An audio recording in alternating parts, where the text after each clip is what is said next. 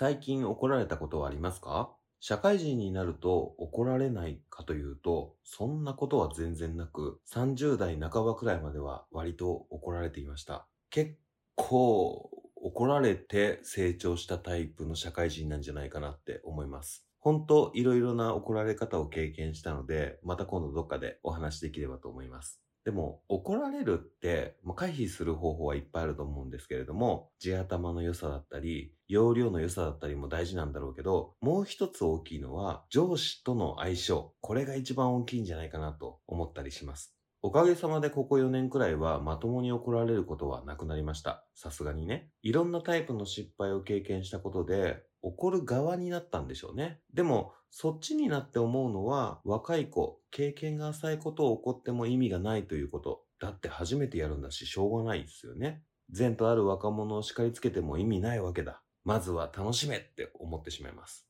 若い子を叱りつけている人を見かけると、時代錯誤だなっていう風に思ったりするし、なんか負の連鎖を生み出しているなと思うわけです。自分も怒られたから同じように怒られるべきだみたいな考えで怒っている人って結構いるんじゃないかなと。怒るっていうのと教えるっていうのは別個にしなきゃいけないんじゃないかなと思います。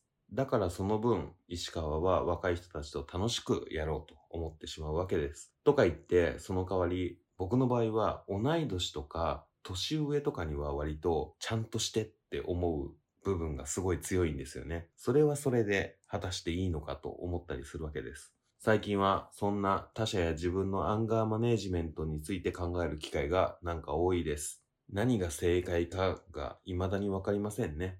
アンガーマネージメントとか詳しい方、ゲストいたらぜひお話聞いてみたいなと思いました。というわけで、それでは参りましょう。DJ 石川のむしゃむしゃラジオ。こんにちは。趣味を何でもむしゃむしゃ、DJ 石川です。今回のゲストはこちらの方です。天夏みかんです。お願いしよろします。くお願いします。甘夏みかんさん、簡単に自己紹介いただいてもいいですか？乃木坂46というアイドルグループをしている高校生です。高校生なんですか？はい。めちゃくちゃ若いゲストだ。過去一若いんじゃないでしょうか。あ、そうかもしれません。高校生の甘夏みかんさんですね。もう趣味がちらちらと見えている状態ですね。はい。そんな甘夏みかんさんの趣味は何ですか？乃木坂46のイベントに参加したり、普段は曲をよく聴いています。乃木坂46坂道シリーズはむしゃらじだと欅坂と日向坂とはご紹介いただいたことあるんですけれども、はい乃木坂は初めてかもしれないです。あ、そうですねはい。、乃木坂のご紹介するポッドキャストにゲスト出演させていただいたことはあるんですけど逆にむしゃらじの中では初めてなので楽しみです。よろしくお願いします。お願いします。僕自身乃木坂っていうグループがいることは知っています。で現役の子が誰かもわからないぐらいなんですけど一人斉藤飛鳥ちゃんって子が可愛いなっていうことぐらいしか知らないぐらいのレベル感ですあ、そうですね。斉藤飛鳥さん。あの、うん僕も推しです。あ、はいやっぱり簡単に乃木坂について僕にも教えてもらってもいいですか？はい、乃木坂46は2011年の8月21日に AKB48 の公式ライバルとして結成されたグループ。ああ、えそんな設定ありましたね。はい、そうです。え、それって今もなおそんなバチバチな感じなんですか？いや、どうですかね。でも結構最近はそんなに AKB と共演する機会もしなくなってきたかなってう感んじですよ。そんな感じですよね。はい。すいません、続けてください。と乃木坂46の46っていう46っていう名前の由来は AKB48 は48っうん、ていうグループ名で、うんえ、ー、と AKB よりは人数は少ないんだけどうん。私たちも負けないぞっていう気持ちを込めて作られたグループなんですよね。えー、あ、じゃあもうあえて人数少し減らしてるんですね。はい、そうですね。うんでも46人ぴったりではないんですけどね。あーその気持ち的な数字的には少なくてもっていうことなんですね。そういううん感じです。そのグループが今坂道っていくつかあるじゃないですか。あ、はい。乃木坂の特徴ってどんなところなんですか？乃木坂の特徴としては例えば欅坂さんだったら、今桜坂に変わったんですけど、はい。まあ、アイドルらしくない曲でなんかちょっと暗めな感じのはい。曲で、うんでの乃木坂も AKB みみたいな感じで明るい曲もあるんですけど、はい。乃木坂も結構アイドルとしては珍しくて、うんなん。か恋愛の曲だけじゃなくてちょっと命の尊さを歌った曲とか静かめなうん。曲が多くて歌詞内容がすごい心に刺さるんですよね。なるほど。AKB とかははい、大好きとか好きって言おうとかそういう曲が多いイメージがありますよね。うですね。うんうん、もうちょっと恋愛だけではなくいろんなうん悩みだったりとか、命の尊さだったりとかちょっと深めのテーマになってるんですね。はい。へえ。スカートとかも長いイメージがある気がします。ああ、そうですね。結構うん清純派は清純派うんうんうんな感じです。なるほど。どっちかっていうと例えが合ってるかわかんないですけど AKB が体育会系というか、うん、で乃木坂は文化系の部活みたいな感じですかねそうで。すね。うん結構歌詞もうんうん秋元康さんがなんか乃木坂46を見てうん。ちょっと暗い子たちだなと思ったらしいんです。こう選んだ後に。はい。うん、で結構実際乃木坂のメンバーの子とかって学生時代とかは結構クラスの中でそんなめっちゃ表に出るようなタイプじゃないメンバーが多かったらしくて、うん結構それこそ暗いメンバーが多くてだからこそ曲もなんか昔はあんまり人前に立ってなんか輝くとかは苦手だったんだけどうん今はこんなに輝いてるんだよっていうメッセージ性のあるそのメンバーに合った曲を秋元康さんが作っているので、なるほど。はい、すごい本当に心に刺さります。うんうんアイドルになる人ってクラスの一軍ってイメージがありましたけど、はい、どちらかというとそのアイドルになる前は2軍3軍と、まあ、スクールカーストで言ってしまうとそういう位置の率先して文化祭実行委員やりますみたいな感じよりははい、何か役割を振られてやりますみたいな感じの子が多いっていうことなんですね。はい、そうですね。えでもメンバーを選んだ後に歌詞を秋元さんが書かれるわけですよね。はい、あじゃあちょっとこう最初に作ろうと思ったグループとはもうちょっとイメージが違うなと思って落ち着かせた歌詞にしたってことなんですかね。いや、どうなんでしょうね。でも、うん、結構、乃木坂は、うん、まあ、でもどうなんですかね、乃木坂46も結構、最近は結構明るめの曲、結構大きく、あ、多くなってきて、うん、それはちょっと方向転換したのかなって感じなんうですけど、ん、でも、秋元康さんはそういうグループをちょっと作りたかったのかなとも、まあ、正直ちょっとなるほど思うんじゃあやっぱりまあ今え2011年でしたっけ、あはい、そうですね。からってことはもう11年活動してるってことですよね？そうですね。うんうん8月21日に結成してるんで。ああじゃあもうすぐはい。記念日なんですね。はい、そうです。うんうん、やっぱり前半後半とかでその例えばはい5年ずつ分けてみても、はいガラッと変わってるんですか、まあそうですね。でも結構、まあ、この5年間は、うん最近の5年間は結構、まあ、乃木坂としっていうグループの知名度はもう結構全国の幅広い人たちに、あの認知はされてきたと思うんですけど、そうですね。最初の5年間とかはうん。ティッシュ配りとかをしてたらしいんですよ。まあ、番組の中の企画の中なんですけど、AKB がもうその頃多分 AKB が人気でうん。まだ全然知名度がなかったんではい。ティッシュ配りで乃木坂46ですって言ってうーん。知名度を上げていったので多分最初はの5年間は相当苦労したんじゃないか下積み時代があったんですね。なあはいうーん。気になっているのは、はい。天夏みかんさんが高校生っておっしゃったじゃないですか。あはい。乃木坂が結成された時ってめちゃめちゃちっちゃいっすよね、ってことは。はいそうですね。はい。5歳とかまだ6歳とか。はい。全然そんぐらいってことは、初っ端から推してたっていう感じではないですよね、きあっと。はい。全然違います。どういうきっかけで好きになったんですか？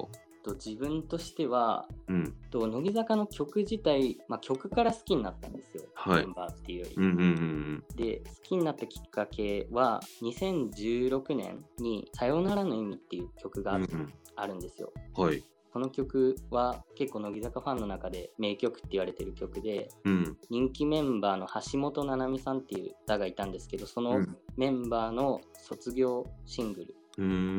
であって、そのさよならの意味は、なんか今だったら多分卒業式とかにも使われてるあ学校も、はい、あるぐらい、結構卒業ソングとして人気がある曲なんですけど、えこの曲の歌詞がとてもいいなって思ったのが乃木坂を知ったきっかけなんですけどー。うん。本当にガチでハマったのは、はい実は結構最近でうんうん。2019年か2020年ぐらいなんです。ここ2、3年の話ですね。はい、うんだからそのメンバーの名前とかは実はそんなに知らなくてはい。そういえば「さよならの意味」っていういい曲あったなって思って、うんうんうんうん。コロナ禍でちょっと時間ができた時にはい。乃木坂のアプリとかちょっと入れてみたうんら、それでガチでドハマりしてしまって、今なに至る感じです。やっぱりコロナ禍ってアイドルにはまるきっかけとしては十分な時間だったんですね。ああ、そうですね。なんかう、周りでも聞きますね。はい。乃木恋とかを始めたわけですね。ああ、そうですね。今、乃木坂のアプリは、乃木恋と乃木フェスっていう音楽のうん。アプリがあったりとかで、まあ、めっちゃくちゃ人気です。なるほどね。そうやって接する時間が増えてってどんどん好きになっていくと。じゃあ、このコロナ禍になる前はもう本当に他のアーティストと同じで、はい。夜遊びのこの曲がいいなとか、あはい。高校生って何聞くんだ？ミスター・チルドレンとか言っても大丈夫なのか？って思う余談ですけど、はい乃木坂以外だとどういう曲聞くんですか？自分は基本的に結構今の乃木坂のさよならの意味の話でもそうなんですけど、はい。特定のうん。アーティストを好きになることが別にそんなにないんですよ。うんうん。ですけど、まあ、自分が好きなアーティストとかで言ったらグリーンとかああ。あと、はい。まあ、ファンキーモンキーベイビーズとかの温かい歌詞うん。うん。深い意味があるような歌詞があるアーティストはとても好きですね。なるほど。歌詞先行型なんですね。そうです。もううん歌詞から大体好きになる。はい、僕が高校生の時とかルーズリーフに歌詞書くみたいなのやってたけど、あ今の高校生ってやりますか、あなんかそうですね乃木坂の曲とか、うんうん実際ノートになんか乃木坂46って書いてたはいだなんか意味もなく歌詞だけ書いたりして、うんうん、あまだその文化はあるんですね。よかった。い。いやちょっと聞いてみたかったなと思って。えーでもいわゆるその推し活ってめちゃくちゃお金かかるじゃないですか。そうですね。本当に全部やりたいことやろうとしたら、はい。やっぱり高校生だと限度があるじゃないですか。はい。その辺は甘夏みかんさんはどういう活動を今楽しんでいるんですか？と自分は結構ミートグリートっていうのがあって以前も多分うんムシャラジさんはい。に出てらっしゃるアイドル好きの方とかがはい。おっしゃってたことがあると思うんですけど、はい。聞いたことある単語だなとは思いました。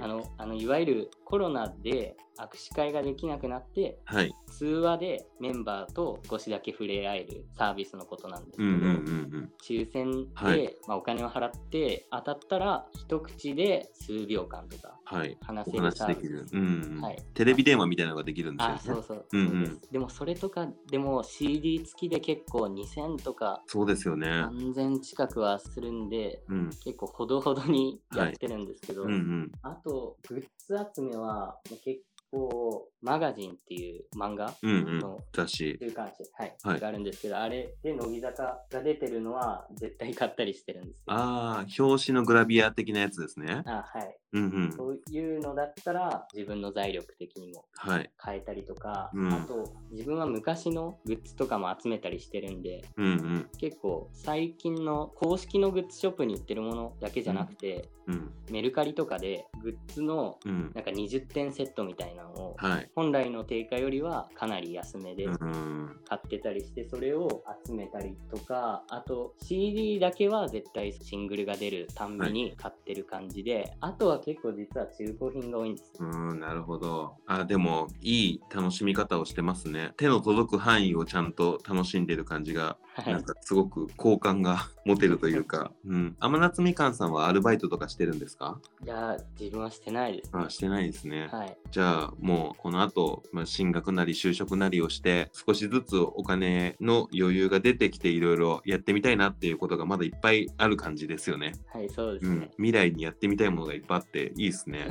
はい、そうです。なるほど。コンサートとかはやっぱりはい。うん抽選とかがすごい厳しいんですか？いや、もう結構乃木坂のさっき言ったミートグリートとかももちろんそうなんですけど、うん。人気メンバーも全くって言っていいほど当たらなくて、うん。本当に泣きそうになるぐらい当たらないんですよ。じゃあ、その斎藤飛鳥ちゃんとミートグリートをしようと思うともうハードル高すぎるすね。もうそれは難しいですね。で。も最近入ってきたばっかりのはい。まだそんなに知名度がないうんメンバーとかなら当たったりするんですけど。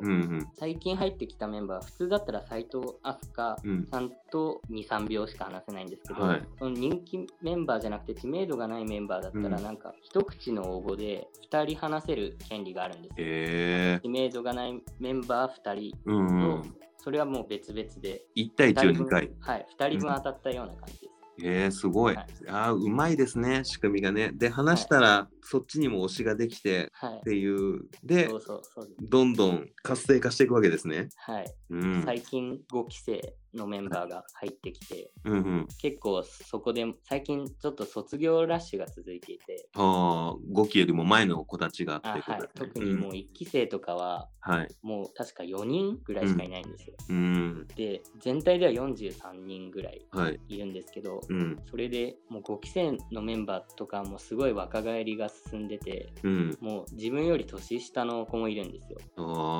メンバーに。そういう子たちと、まあ、巡りできるのは本当に楽しいです。うんうん。ああ、そうですよね。なんか話とかもね、それこそさっきの好きなアーティストじゃないけど、はい。目線は合いやすいですもんね。そうですね。今までだって推してる間は、ほとんどが年上だったわけですもんね。はい。もう斎藤飛鳥さんでさえ、うんもう6つぐらい年上なんで、6, あはい、6年違うんで、うんうん。多分もう一番上の今まで過去で一番歴代最年長ぐらいで言ったら多分自分と15個ぐらい違うんですよ、ね。すごいですね。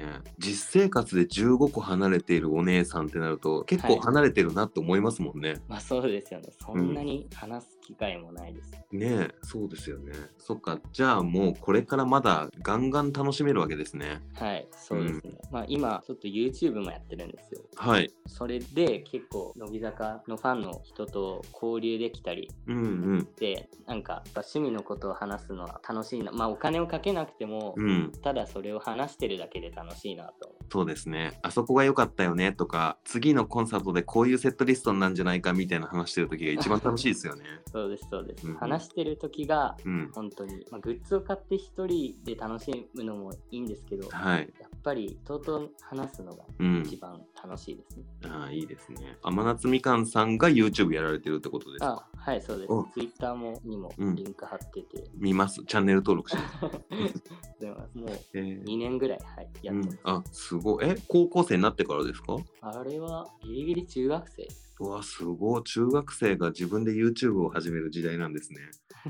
いやー、余裕で倍以上いってるから不思議な感じです。普段なかなか話さない年齢の方と話してる。そうですよね。そんな、これからどんどんはい新しい楽しみを増えてくる甘夏みかんさんなんですけど、そんな甘夏みかんさんが乃木坂を知っていく上で、いつかこれやってみたいななんていうことあったりしますか？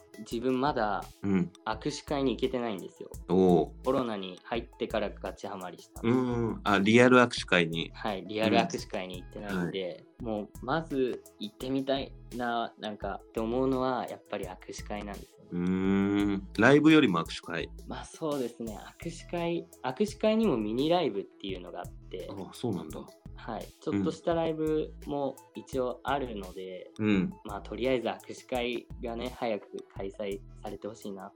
されてほしいですね。はい。そしたら YouTube 見てくださってる方とかもね、いらっしゃって、あそこでのねそうコミュニケーションだったりあるわけですもんね、はいきっと、はいなるほどねそれはそれはそうですねなんかそういうのが早くもうライブも声出せるようになってほしいしはい扱いもできるようになってほしいしっていうのは本当にみんなの願いですねはい、そうです。うん天夏みかんさんにもう一個聞きたいのははい。僕は本当に乃木坂というグループがいるのを知っていて斎藤飛鳥ちゃんとこが可愛いっていうのは知っていてぐらいなんですけどはい。そんな石川を乃木坂46の沼にはめるとしたら何をさせますか、まあ、まずうん、見てほしいなって思うのは、乃木坂工事中っていうはい、深夜にやっている番組、バナナマン。うん、日曜日の夜、はい、そうです。うん、その乃木坂工事中はやっぱり乃木坂メンバーの素顔を知る上で、まあ、ぜひ見てほしいですし、うん。あともう一つあってはい、ドキュメンタリー映画の悲しみの忘れ方っていうのがやっぱり乃木坂46のメンバーの裏の姿とかも見れてやっぱり映画を見てほしいってう、いうん。感じです。僕も欅坂が気になるなって思ったのは欅坂のドキュメンタリーを見てからなので、ああ、うん、やっぱりドキュメンタリーってそういう力ありますよね。そうですね。うん、はい。へえ、あ、見てみます。はい。ありがとうございますぜひ見て。ください。はい、じゃあ最後せっかくなんで、はい。天夏みかんさんの YouTube チャンネルの告知よかったらぜひお願いします。甘夏みかんという名前で、えー YouTube をしています。主に上げてる内容としては、ミーグリのレポ動画とか、メンバーのクイズ動画とか、日々の乃木坂のニュースとか、あとは、と乃木坂を推している、YouTube をしている方とコラボをしたりと、まあ、本当に乃木坂に関する内容、も本当にいろいろしてるんで、まだ始めて2年で、登録者もそんなにいないんですけど、まあ、最近あまり投稿できてないんですけど、これからね、は頑張って毎週投稿できるように頑張っていこうと思ってるので、まだ見たことないっていう方はぜひ登録してもらって、一緒に乃木坂ファンになりましょうありがとうございます。いや、素晴らしい。高校生でそうやってやってるのいいですね。めちゃくちゃ応援したくなります。う。ありがとうございます。はいありがとうございます。すごい楽しかったです。ちょっとおすすめされた映像は見てみようかなと思います。はい。あと、天夏みかんさんのチャンネルも見てみます。ありがとうございます。はい、今日はありがとうございました。あ、ありがとうございました。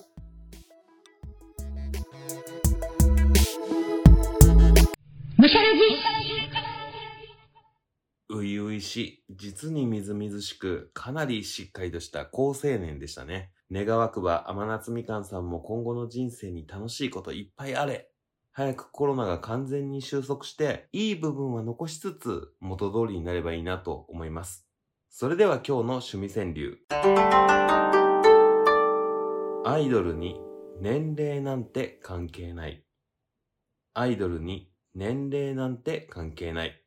もはや一般人もよくわかりませんけどね。石川の周りにも謎年齢の人いっぱいいます。男子も女子も。というわけで、いつものゲスト募集です。どんな趣味でも構いません。番組に出演してみませんか？あなたの好きなものの話を聞かせてください。むしゃらじツイッターの DM お待ちしています。最後に、むしゃらじは Spotify、Apple Podcast、Google Podcast、KKBOX、YouTube などで配信しています。内容は同じなので使いやすいものでお楽しみください。その際、番組フォローやコメント、評価をお願いします。それでは今回は、乃木坂46をいただきました。ごちそうさまでした。お相手は石川でした。バイバイ。